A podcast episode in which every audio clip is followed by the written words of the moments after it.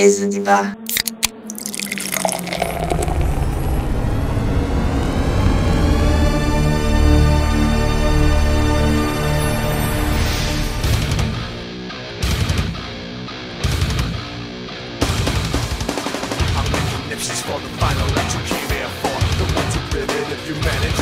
Fala galera, sejam bem-vindos à mesa de bar. Eu sou o Elton Ferreira e na bancada de hoje temos Luiz Berna. Fala galera, Berna aqui. E temos também uma convidada bastante especial diretamente do canal Resident Evil Database, Monique Alves. E aí galera, tudo bom? E antes de tudo, eu gostaria de explicar o motivo do nosso hiato durante esse mês de junho. Aqui no estado é mês de festa, então ficava difícil de reunir o pessoal no mesmo dia. Mas a partir de hoje estamos voltando com nossa programação normal com podcast toda semana. E hoje, pela primeira vez aqui na mesa de bar, nós temos um tema sério para debater. Hoje nós vamos discutir sobre o futuro e a cronologia da saga Resident Evil nos videogames. Vamos lá!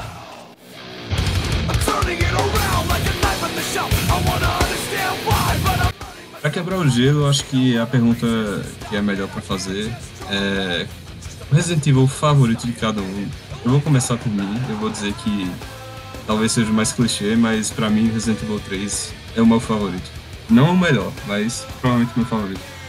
É, o, o meu também é o 3. É, eu curto mais os do PlayStation 1 e o 3 é o meu preferido por causa do Nemesis. O, o Nemesis era, foi o meu maior medo de infância e eu acho que eu tenho mais carinho por ele.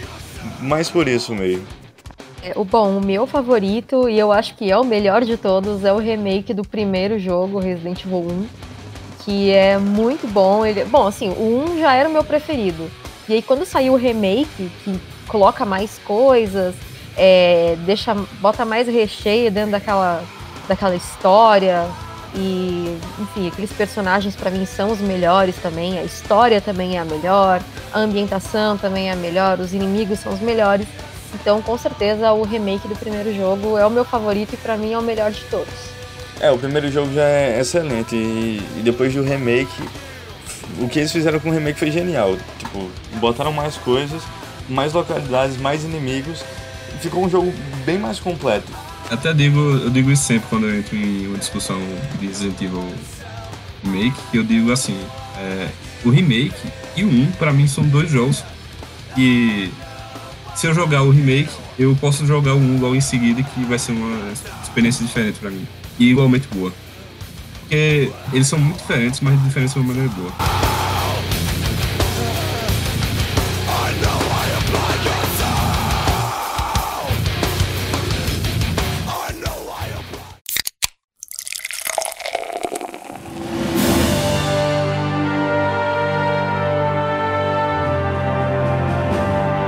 Tudo começa na noite de 23 de julho de 1998, onde a equipe Bravo dos Stars foi enviada para investigar os estranhos assassinatos que ocorreram nas montanhas Arklay. Rebecca Chambers sai para explorar o local e encontra o trem Eclipse Express, e ao entrar ela percebe que todos ali foram transformados em zumbis. Ela acaba se deparando com Billy Cohen, o ex-fuzileiro que foi condenado à morte e que estava sendo levado para sua sentença. Eles se unem para tentarem sobreviver. O que vocês acham, acham sobre a, o enredo do Resident Evil Zero? Gosto bastante do. Eu gosto bastante do enredo do, do Resident Evil Zero, é, mas eu não acho que ele é perfeito. Eu acho que. Eu sempre falo até pro pessoal que eu acho que ele seria melhor se em vez de eles colocarem a Rebeca, é, eles tivessem colocado o Enrico, que era o líder né, da equipe Sim. Bravo como protagonista junto com o Billy, inclusive. Não precisava tirar o Billy, eu acho que até podia deixar o Billy, mas no lugar da Rebecca colocar o Enrico, porque é, ter colocado a Rebecca deixou uma questão de ah, mas por que que ela no, no 1, um, no 0 ela to, toda badass, faz um monte de coisa, daí no 1 um ela volta a ser uma menina indefesa. É, e assim, é, a gente até explica, né, tipo, dá para você explicar, o porquê, só que a explicação fica um pouco mais é, não tão plausível e às vezes difícil das pessoas engolirem. Eu explico como estresse pós-traumático e ela tá dando uma de João sem braço ali também, porque ela não pode dar, tipo, dar a entender que ela passou por tudo aquilo com o Billy. Sabe? É muito mais nessa questão, assim. Só E eu acho que ela teve uma questão também de estresse pós-traumático depois de tudo que ela passou no Zero, porque também foi a primeira vez, né? Foi a primeira missão dela. Então É. ela, ela encarou muita bizarrice, né? Eu concordo com a Monique, é, nesse sentido de que é, a Rebeca, essa transição da Rebeca do zero um é meio estranha em alguns sentidos. Mas eu gosto de pensar na maneira que, tipo, como o, o final que Billy teve, que, que ela deixou ele ir, né? Acho que Rebeca, tipo, pensou nisso em uma maneira de não vou mencionar nada para proteger ele. Então acho que tem a ver muito com isso. E, assim, o enredo do Zero eu curto bastante, principalmente por causa do Billy, eu acho que ele é um personagem incrível. Mas, realmente, é, eu acho que muita gente vai concordar comigo, o sistema de baú do jogo é o que afastou o jogo de mim por um bom tempo. Sistema de deixar item no chão, essas coisas que eu não curti muito, mas hoje em dia que eu amadureci a ideia mais, eu me sinto mais confortável com ela. Mas, de qualquer jeito, ainda é um, é um pouco duro você jogar com aquilo depois de se acostumar tanto tempo. É, você sabe que eu não, te- eu não tenho. Esse negócio de deixar item no chão, apesar de eu ser extremamente. Eu digo que eu sou colecionadora em Resident Evil, né? Porque eu sou tipo acumuladora, assim. Gosto de guardar todas as ervas, todos os itens. É até um problema pra, pra poder fazer, por exemplo, é, speedrun. Porque eu não consigo Sim. ignorar aquele, aquela munição, meu Deus do céu. Eu não consigo ignorar a arma ali. Sabe? É- uma ofensa pra mim. Tipo, o negócio tá ali, eu posso pegar e eu não pego. É. é- sei lá. Então. É, eu também sou assim, eu acho que todo mundo tem um pouco disso, porque às vezes eu- quando eu tô jogando, nas minhas gameplays eu deixo, eu deixo chave no, no baú. É, então, eu assim, eu não tenho tanto problema de deixar os itens no chão, porque eu acho que eles estavam experimentando coisas novas e eu acho que sempre é válido você fazer é, experimentações, você ver o que funciona na franquia. E eu acho até que funcionou bem no, no Zero.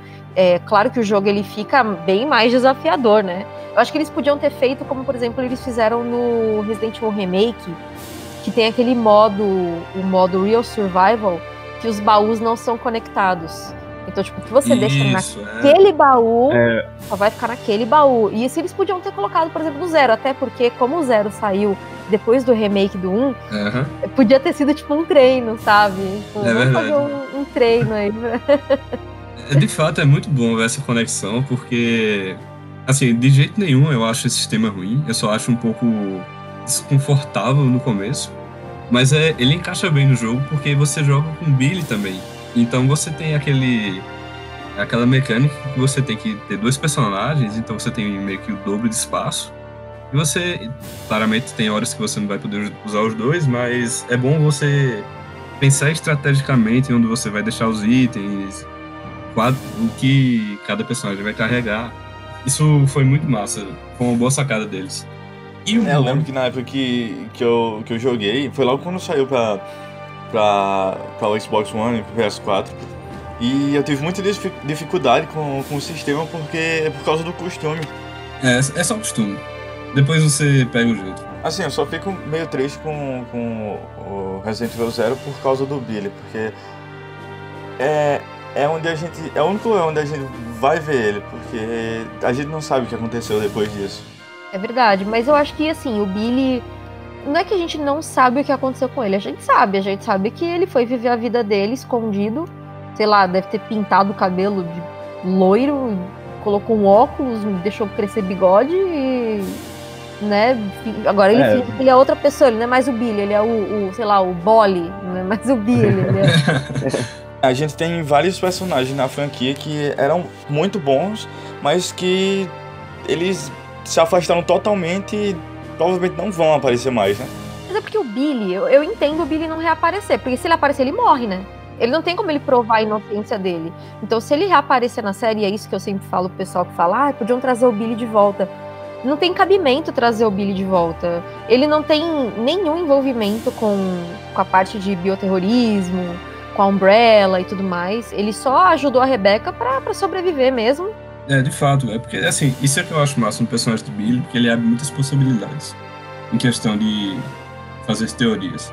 Porque Billy não é um, um Chris Redfield da vida, ele é um cara que, por acaso, estava no meio dos acontecimentos do Zero E ele não precisa voltar porque ele, ele só quer viver uma vida normal, provavelmente. É, exatamente. Ele não. Ele nem tem por que voltar, na real, né? Porque.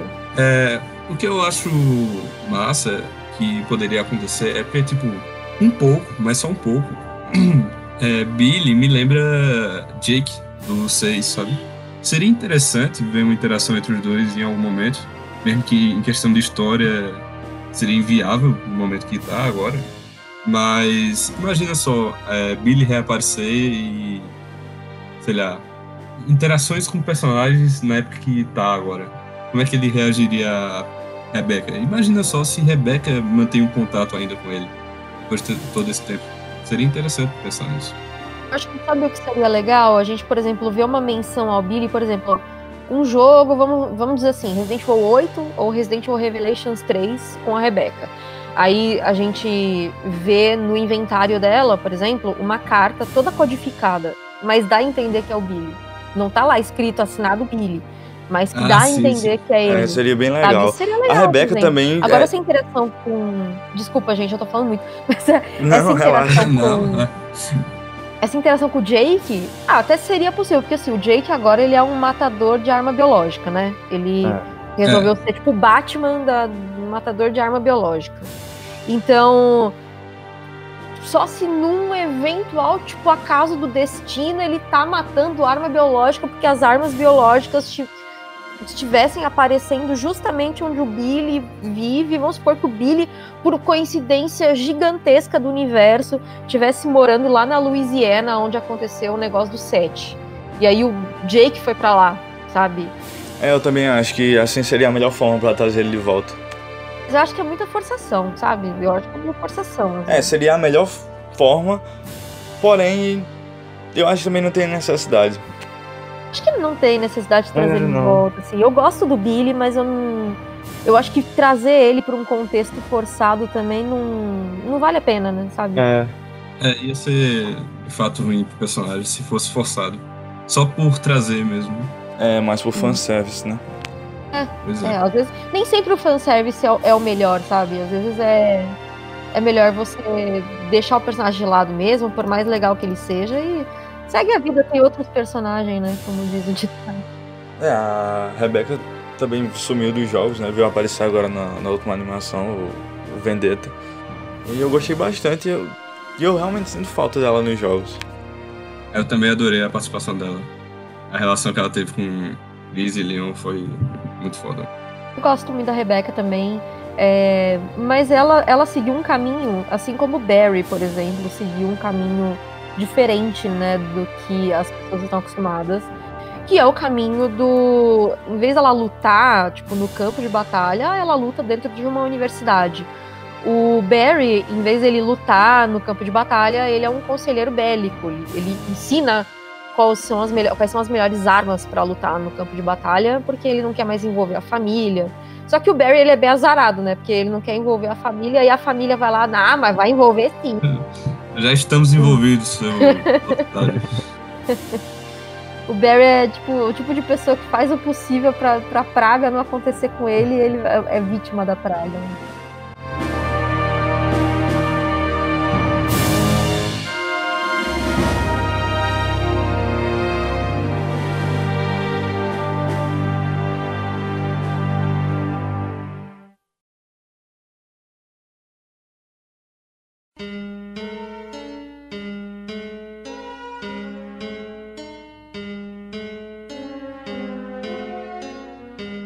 Em 24 de julho de 1998, após perder o contato com a equipe Bravo, a equipe Alpha dos Estados vai em busca do paradeiro de seus companheiros e é onde ocorrem os fatos de Resident Evil 1.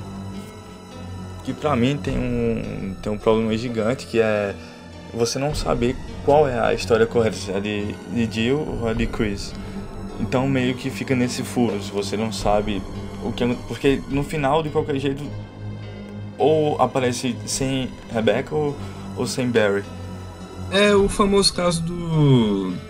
é, não sei, não sei se tem uma palavra exata pra isso, mas do mesmo jeito que tem os cenários no. Não sei se foi isso que tu quis dizer, mas. Os cenários do Resident Evil 2 também, tá ligado? Tipo. Os furos de que. Não é, não é nem isso, é que no, a gente pega o Resident Evil 2 e a gente vê, eles se passam no, na, na delegacia praticamente o jogo todo Sim, e, é, é mais e certo no 2. Eles passam pelas mesmas lo- locações, claro. Porém, eles se encontram várias vezes e eles também têm lugares novos pra ir.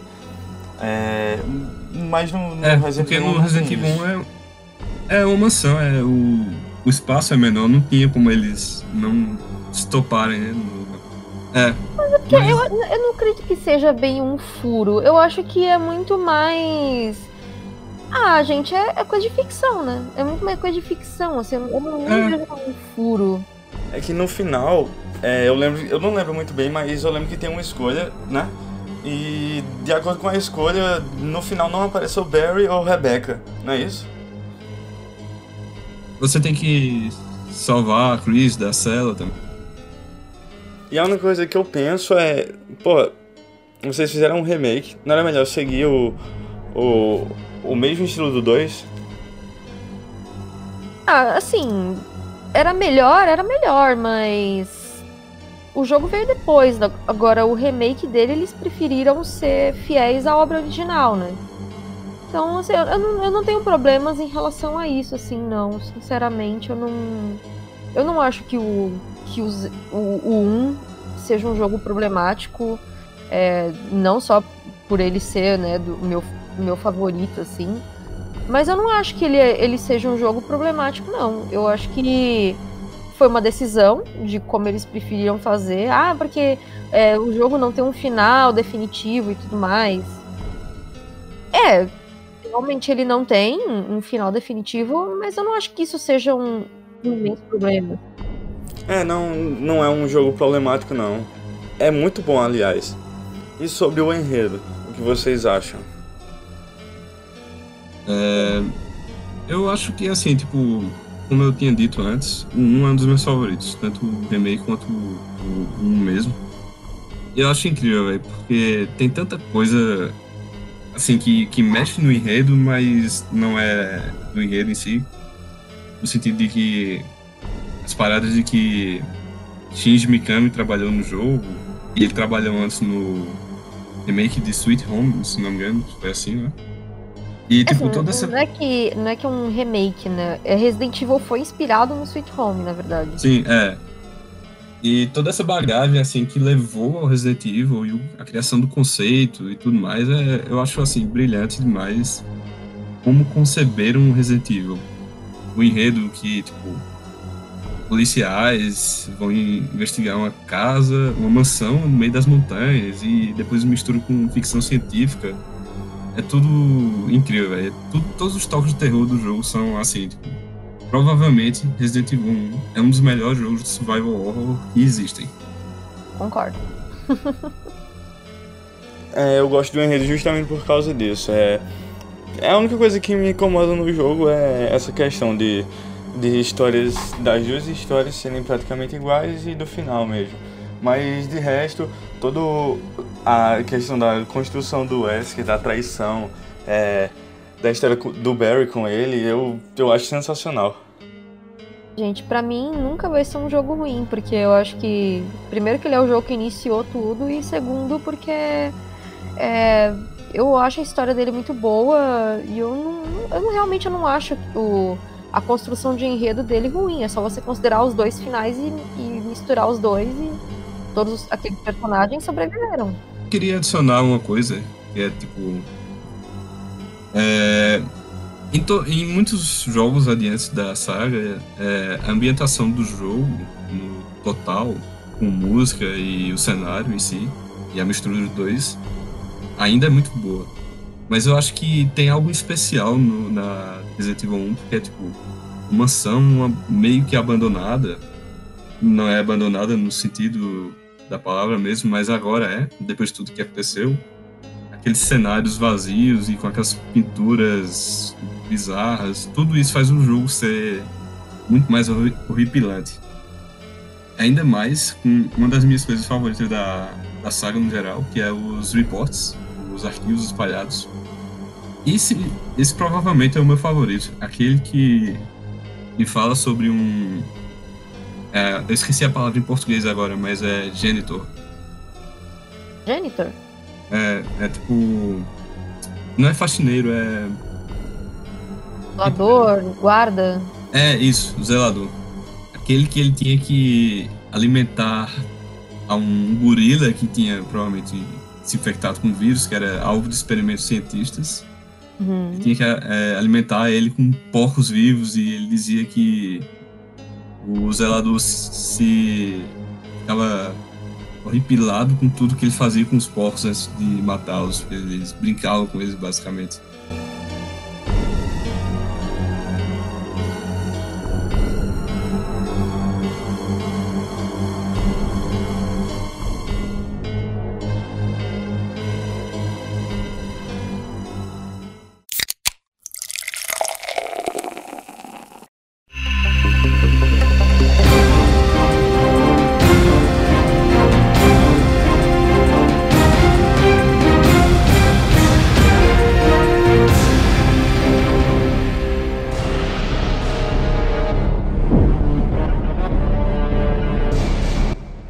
26 e 28 de setembro de 1998, o T-vírus se espalha por Raycon City, gerando um caos pela cidade por conta da infecção. Jill Valentine decide que é hora de sair da cidade e sai vagando pelas ruas. Durante a fuga, ela encontra Brad Vickers e também o vê morrer pela arma biológica Nemesis, que passa a persegui-la. É, Resident Evil 3, como eu disse, é o meu preferido. Não, não só pela nostalgia que me dá, mas também pelo enredo. Tem a, a, fuga, pela cidade, que é praticamente está destruída já, e você, entre aspas, anda livre por ela. É, eu gosto dos personagens também, do Carlos, que entre aspas é um galã, ou se acha um, do Nikolai, que trai, trai a Jill, e sem contar que a Jill também é minha personagem preferida, mas infelizmente tá bem apagada ultimamente. Eu acho que tudo isso junta para que seja o meu Resident preferido. Ah, eu gosto muito do Nemesis eu, e assim, de minha personagem favorita da série. É, eu acho que o, o Nemesis ele, ele sintetizou. Ele foi uma adição muito boa para a série em questão de como que a gente pode inovar, né? E assim, lembrando que o 3 era para ser um spin-off, né? E no fim das contas ele se tornou um jogo numerado. É, eu até cheguei a entrevistar o, o diretor do Resident Evil 3 é, esse ano, eu fiz uma entrevista com ele com o Katsuhira Oyama e ele deu vários detalhes legais e tudo mais sobre a parte de desenvolvimento do jogo. E o Nemesis ele ia ser meio que uma criatura meio amoeba, assim, que ia furando as barreiras, sabe? Você ia poder colocar as barreiras em janela e tudo mais. E aí depois eles decidiram pelo conceito do Nemesis mesmo. E acho que foi a decisão mais acertada, porque eu acho que o Nemesis ele ficou como uma das criaturas mais lembradas, né, da, dos videogames.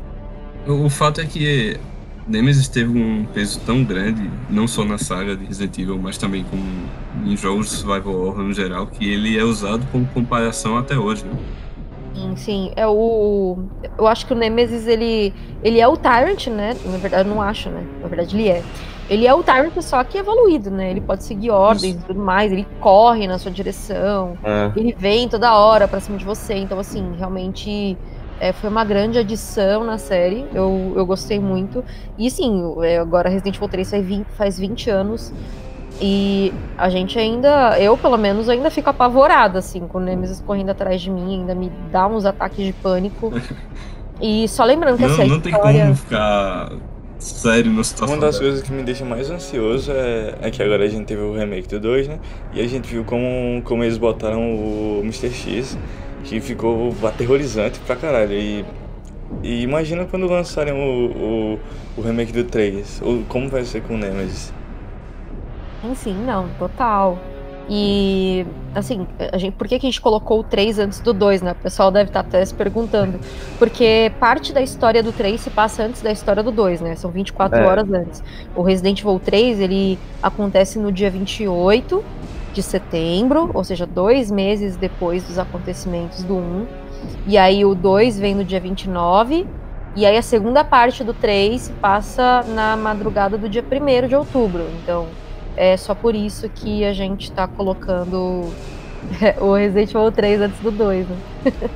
é. O... é muito massa ver como eles entrelaçaram as histórias, porque se você for ver, Claro que isso é um, assunto discutível, mas provavelmente o arco de City é o que dá mais histórias, né, para cada personagem. Isso eu vou falar mais na segunda metade do, do 3, quando a gente chegar lá, mas é, de fato o Resident Evil 3 para mim, é, como eu disse no começo, foi o melhor jogo da série. Melhor não, desculpa. O meu favorito. Mas ele também foi, tipo, o jogo que aperfeiçoou muitas coisas que eu acho que até faltou em alguns outros. Eu gosto também, mas ele não é meu favorito. Ele. Ele não tá nem no meu top 3, assim. Acho que o 3 seria meu top 4, assim, mas ele não, não é meu top 3, assim. Eu, os meus favoritos são o Code Verônica, o 2 e o 1 mesmo. Em questão de história, de tipo, conjunto da obra, assim. São, são esses três, assim. Mas o, eu gosto muito do 3 e até tem pessoas que acham que ele é insignificante para a história, que ele não acrescenta nada. Pô, toda, é. toda a conspiração do governo, é, você vê no, no próprio 3. É, é, que assim, o 2 e o 3 eles caminham juntos, né? Mas isso não quer dizer que, ah, vamos transformar. O 3, na verdade, é uma DLC do 2. Pelo amor de Deus, tem, são outras histórias, outra pessoa, outra protagonista sabe? É, é, é. é, forçar muito a barra, assim, são histórias completamente diferentes. Agora, então, só porque, ah, mas ela se passa no mesmo lugar na mesma época. Ah, então tá, então todos os Silent Hills a gente tem que fazer um jogo só também. É, o Silent Hills são todos DLCs um do outro, né? Ah, então é por isso que o, o pessoal tava especulando que o Resident Evil 3 fosse uma DLC pro, pro remake do 2, né? Teve, Teve umas... gente falando, mas é. é. Uma das coisas que eu mais gosto no jogo é que você anda a maior parte do tempo por becos e tal. E muitas das vezes são becos bem estreitinhos. É, e quando aparecem vários zumbis, você meio que fica desesperado. Tipo ali no começo, quando o Brad sai correndo pela porta e vários zumbis saem do local. Ou na estação de eletricidade, se eu não me engano. Tem, tem até uma escolha ali onde aparecem vários zumbis e você fica é, e sempre tem uma solução. Isso que eu, eu, eu acho muito foda. É, tipo aquela parte que os zumbis derrubam uma barricada. Já tem um barril explosivo ali pra você atirar se quiser. É, eu ia falar disso agora, que é aquele momento.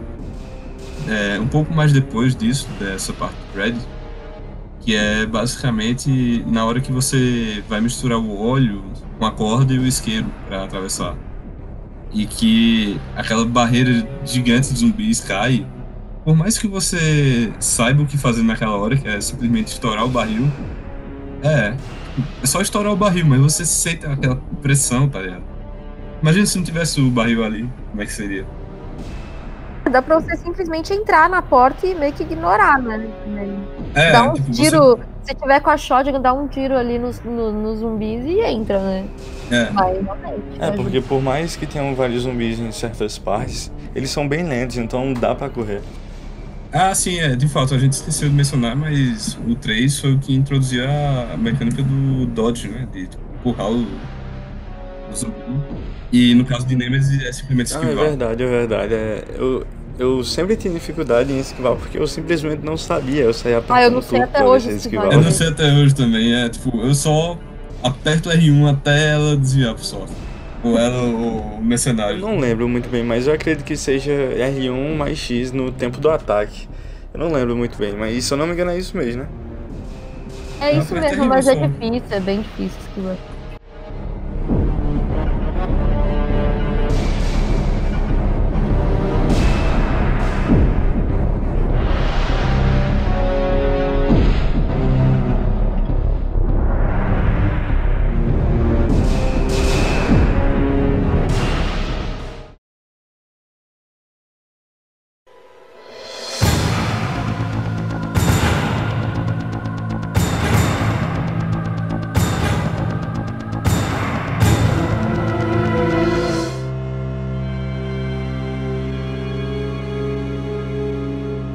Dia 29 de setembro de 1998, após uma bebedeira daquelas braba, Leon Scott Kennedy vai para Raycon City para o seu primeiro dia de trabalho.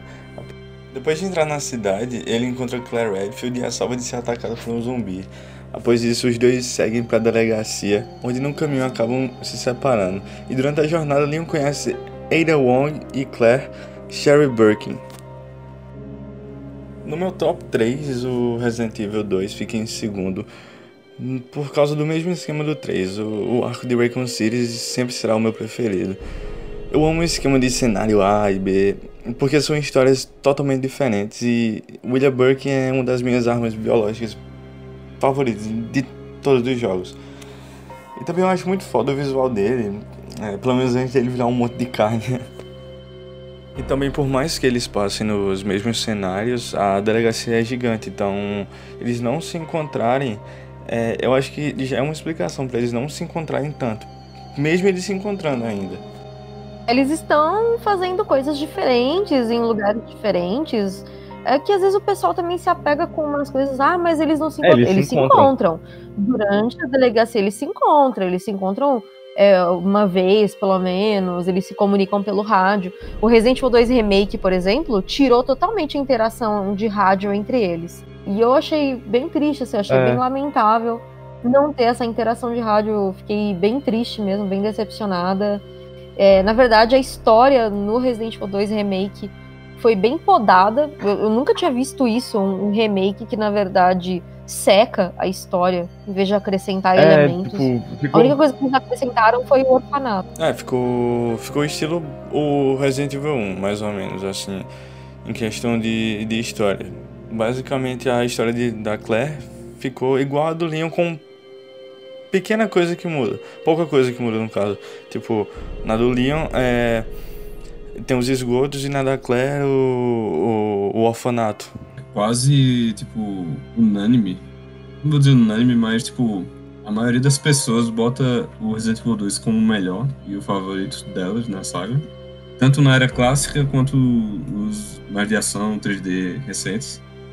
Porque eu acho que foi, tipo, a mudança, a transição de... Era só uma mansão, agora é, tipo, uma cidade, entre aspas, mas ainda no, no RPD e tem todos aqueles Mr. X, tem muita coisa na saga que ficou marcado demais no resto do jogo, dos jogos. E esse negócio do remake eu realmente eu achei tipo, pô, dava pra dava para acrescentar muito mais coisa na história. Em outro ponto é é bom ver que é só uma releitura, porque assim, imagina só, a saga Resident Evil tá do jeito que tá agora e eles começam a alterar coisas, tipo no 1 e no 2, com remakes e tal. Aí a gente fica naquela expectativa, tipo, será que eles vão mudar muito mais coisa depois? Eu acho que, tipo, por um lado foi muito ruim ter sido só uma releitura, mas também foi meio que necessário. Acho que foi necessário, acho que eles podiam ter mantido a mesma história. História pronta, para que, que foi mexer? É, assim, sem tirar as coisas, mas sem alterar demais também. Eu acho que não seria. É, não digo nem que bom, mas, tipo, pra não mexer muito no que já foi feito, tá Mas de fato eu gostaria muito mais que eles tivessem feito certo. Eu acho muito boa a história do, do Resident Evil 2 original. É, tanto que, assim, ela foi, na verdade, escrita por um novelista, né? Que é o Noboru Sugimura. Ele faleceu em 2005, né? Ele fez a história do 2, ele fez do Code Verônica, do Zero. E eu acho que quando a gente perdeu o Sugimura, a gente perdeu um pouco também o fio da, da meada, assim, da história de, de Resident Evil, de como ela se encaixava certinho. E eu realmente não, não consigo entender por que essa decisão de simplificar a história do 2 no seu remake. Eu achei meio preguiçoso isso, mas o jogo em si é bom não posso ficar falando muito, reclamando muito do, do Resident Evil 2 é, remake, porque as pessoas ficam bravas comigo. É, e também tem a questão do Umbrella Chronicles, né? Que, que a Ida, quando ela cai, ela pega o hookshot e atira em alguma parte. E é quando a gente começa a jogar com ela, que é depois que ela supostamente morre. Não é isso? Sim, assim, é, você, ela não cai, né? Na, na, no jogo, no jogo a, a morte, entre aspas, original da Eida, ela não cai da passarela. Ela forja, ela fica desmaiada. É, o, o Leon acha, acredita que ela morreu, depois que ela enfrenta oh. lá o Mr. X, o Tart. E aí, isso no Leon B. Aí eles até trocam aquele beijinho e tudo mais, e não sei o quê. E aí, depois, a gente vê no Umbrella Chronicles ela toda machucada, toda enfaixada, é, indo atrás, é, indo pro contato dela, ela conseguiu uma amostra do G, é, ela vai pelos esgotos e aí ela chega no hotel lá no Apple Inn, que é onde ela marcou com, com o contato dela. E ali ela encontra o contato dela morto, ela vê o Wesker no, uh, no computador e aí ela mostra a, amostra do G que ela tem, do G-Virus. E aí ele diz: É, você tem valor ainda, então pega esse hookshot aqui, ó, que tá ali, que é aquela arma que ela usa no é. 4, aquele gancho do 4, que é para você fugir da cidade. Então ela ganha esse gancho é, depois do 2, né? Até o pessoal falou: Não, mas ela tinha o gancho. Não. E o Wesker? É, conta onde ele estava durante os acontecimentos em Raycon City?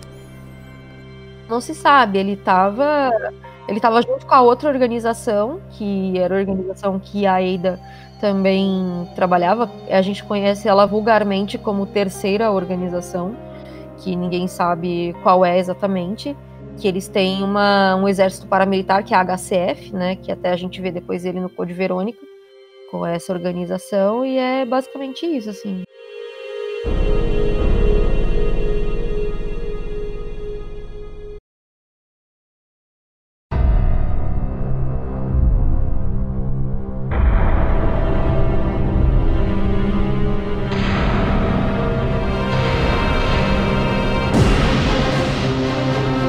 No início da madrugada do dia 1 de outubro, infectada pelo T-vírus, Jill Valentine acorda na capela da Torre do Relógio. Após passar dois dias inconsciente, Carlos Oliveira consegue o um antivírus no hospital de Raycon para assim ambos continuarem a fuga. E aí uh, eles acabam descobrindo, né, que vai um míssil vai ao amanhecer, né, vai destruir a cidade. Então eles se preparam para fugir. Eu acho eu acho incrível esse momento de transição entre o, a primeira metade e a segunda, porque tipo, você tem que fazer aquela luta. É, é um momento de, de, extrema tensão, porque tem a parte do trem em, no, no, vagão de trás. É, eu sempre confundo, é Mikhail é o que tá no fundo ou é o. Mikhail tá no fundo e Nikolai é o traidor lá. Isso, o traidor. Eu sempre confundo o nome dos dois. Mikhail tá no fundo e ele faz aquele sacrifício, né, pra atrasar Nemesis, e mesmo assim eles veem que é inútil porque ele tá lá de, de novo na, na igreja. E nesse caos todo, aí Jill é infectada, o helicóptero cai e essa transição. E ainda você joga com Carlos pra ir no hospital, véio, que eu acho que é tipo, um dos melhores momentos do jogo. E você sabe mais sobre conspirações dentro dos próprios mercenários quando você encontra o outro mercenário, né? Bem, é bem bacana, assim, essa parte de descobrir que o Nikolai, na verdade, ele era um traidor dentro do, da própria OBCS lá dos mercenários e ah, ele é levado a, pelo egoísmo mesmo de querer ser o único sobrevivente e ganhar mais dinheiro. Né? Uma recompensa é. maior. Pois é, de fato o cara foi levado justamente por, por ganância mesmo. É, falando do Carlos, ele é um dos meus personagens favoritos aquele jeito piadista, metida galã. Eu acho muito foda. Inclusive, eu gostaria que ele tivesse continuado na luta contra o bioterrorismo. Acho que diferente do Billy, que ninguém sabia onde ele estava, onde ele tava, que ele estava ali, ele meio que foi resgatado com o Dio. É, então ele acaba, eu acho que ele acaba tendo um pouco de envolvimento, não? Eu acho que não. Eu acho que o Carlos não precisa comprar uma briga que não é dele.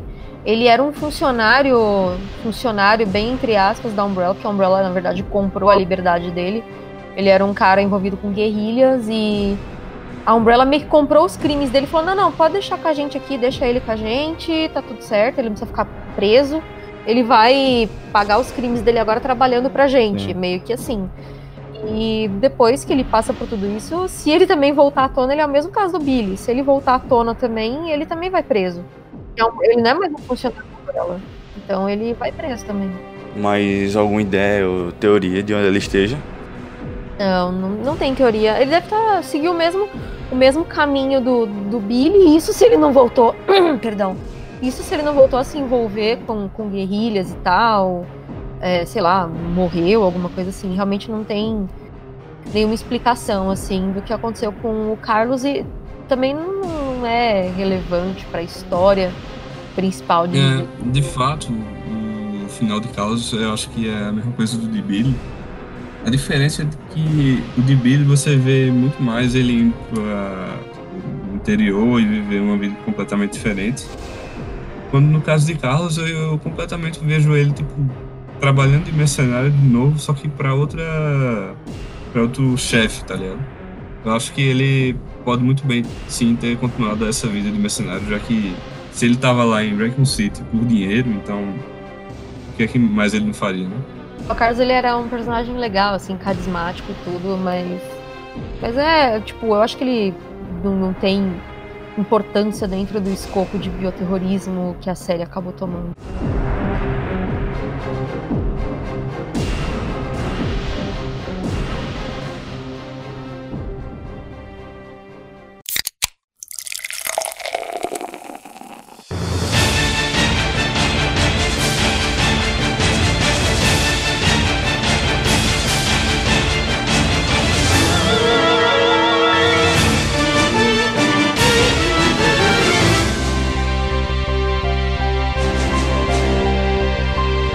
Após o incidente de Raycon City, Leon pede que Ark Thompson vá até a ilha China para investigar supostas atividades da Umbrella.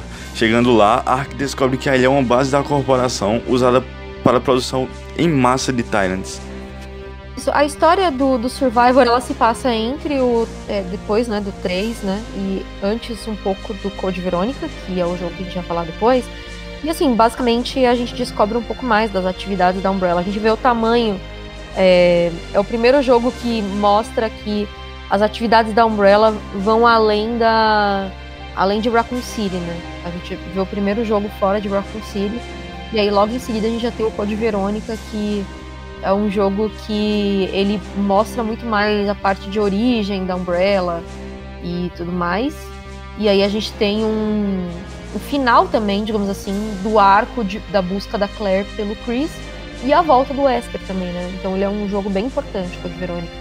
No dia 17 de dezembro, Claire invade um computador da Umbrella em Paris em busca de informações sobre seu irmão. Porém, ela é capturada e em 27 de dezembro é levada como prisioneira para a ilha Rockford, onde um vazamento do T-vírus é causado por Wesker, infectando todos que foram expostos ao vírus. Durante a jornada para sair da ilha, Claire conhece outro prisioneiro, Steve Burnside, que começa a ajudá-la, porque assim, a ilha, eles acabavam aproveitando, às vezes, que eles tinham umas. umas. É, umas cobaias, né, que eram os prisioneiros, e eles às vezes faziam uns experimentos e tal, mas é, eles têm um, um laboratório com um pouco de. onde eles fazem alguns experimentos, sim. Porque a ilha é pertencente à Umbrella, né? É uma ilha pertencente à Umbrella. Ele atacou a ilha na mesma noite em que a Claire chegou. E aí ele acabou fazendo com que o vírus se espalhasse. O Steve ele era um dos prisioneiros e o Alfred ele é o comandante da ilha e ele é neto de um dos fundadores da Umbrella, que era o Sir Edward Ashford. Então ele é um cara que se acha assim o maioral porque o avô dele fundou a Umbrella e tudo. E a irmã dele, né, que é a Alexia, que a gente até vê depois ele se passando por ela, a verdadeira Alexia, na verdade, ela tá dentro de um sono criogênico, porque ela criou o T. Verônica. É, ela era uma menina prodígio, ela criou o T. Verônica, o, o vírus. E aí ela resolveu, ela tentou usar no pai dela, que era o Alexander, que foi um fracasso como líder da família. E quando ela descobriu também que o pai dela criou ela como um clone da matriarca da família, a Verônica, ela ficou pistolaça, ficou choquita, e aí ela resolveu usar o T. Verônica nele como cobaia. Só que aí ele virou um monstro. E aí, depois de umas pesquisas, ela descobriu que colocando o corpo em criogenia, ela conseguiria fazer com que o corpo se adaptasse é, ao vírus. Aí os dois entrariam em simbiose, o organismo e o vírus. E aí ela fez isso com ela mesma. Então ela desperta 15 anos depois. E aí sim a verdadeira Alexia desperta. Mas nesse período, é o Alfred se passando pela Alexia, porque ele já tá piradaço ali, muito sozinho e tudo mais. Então ele meio que começa a achar que ele é a própria irmã. Eles têm uma relação bizarra, né? Eu lembro que tem aquele vídeo logo quando a gente chega na mansão, deles torturando uma libelo. Sim, ela é bem. É uma relação assim, o, o, o Alfred ele é um, como se fosse um servo da irmã, assim. Faz tudo que ela quer. Code Veronica é um dos meus jogos favoritos No meu top 3 fica em terceiro. O meu também. E eu gosto bastante porque é no mesmo estilo dos jogos anteriores do PlayStation 1. É, só com gráficos melhores, claro. E como você disse, é, é o final do arco da busca da Claire pelo irmão. E a volta de, do Wesker também. Pra mim, é o mais difícil da saga. E também tem momentos memoráveis na, durante a gameplay. Eu acho ele muito bom, assim, o pessoal reclama um pouco da movimentação dele, mas ele foi o primeiro jogo que a gente viu as bocas, os personagens mexendo, é, dedos, olho abrindo e fechando. Foi, foi o primeiro jogo e eu gosto muito dele, assim, é um dos meus favoritos. É, no sentido do Code Verônica, pra mim, é, tipo, foi o que eu menos joguei dessa era clássica de Resident Evil. Acho que se dá muito é mais pela dificuldade do jogo. Eu acho que ele é o Resident Evil mais difícil, na minha é, opinião. Eu concordo. E, tipo, pra mim, quando eu era menor, eu jogava o Code Verônica tentando zerar ele. Eu sempre parava na, na primeira aparição dos Bandersnatch, que é aqueles bichos amarelos com os braços grandes. Ali simplesmente não dava pra mim, tá ligado? Eu tentei jogar depois, ainda é, não consegui direito, porque o jogo realmente eu acho que é o. Provavelmente o Resident Evil mais difícil. Mas eu. Eu lembro que na primeira vez que eu joguei, eu tinha gasto muita munição e tava quase sem. Aí chegou na parte que o Tyrant aparece e eu tinha acabado de salvar. Aí eu perdi o save por causa dessa porra. e demorei bastante pra voltar. É, tipo, não é coincidência que tipo, tem muitos momentos que se você não tiver cuidado, você perde o save, né? Porque tipo, não tem como voltar, você não tem como pegar coisas no mas Code Veronica, assim, é tipo, assim como o 2, ele é tido por muita gente como favorito, né? Que também o pessoal que é mais apegado com o 2, tem a Claire também, então tem essa questão. É, de fato. Retorno de Chris, né? Pela primeira vez desde o 1. Do Wesker também. Isso, do Wesker. É, aliás, não podemos falar do Code Verônica sem é, falar dessa cena. É tipo, a cena de Chris contra o Wesker, velho Tipo, eu gosto de. É a cena favorita da série. É incrível, né? Tipo, você vê a cronologia de Chris vs Wesker e esse momento aí que tem aquela briga e depois que depois que Chris é tipo escanteado, aí a Alexia entra em cena e o Wesker começa a interagir com ela. É, aquela cena é provavelmente uma das melhores da série ao, ao todo. Eu gosto muito do começo específico do Code aquela parte toda da prisão, eu acho que é uma das melhores ambientações de toda a saga. É ali realmente, não importa a época que eu jogue, eu sempre vou sentir pressão e medo naquela hora. Porque, tipo, cenário cheio de lama, tem cachorro, tem os prisioneiros, é tudo sujo, tem aquela guilhotina mais na frente. É tudo muito horrível, sabe?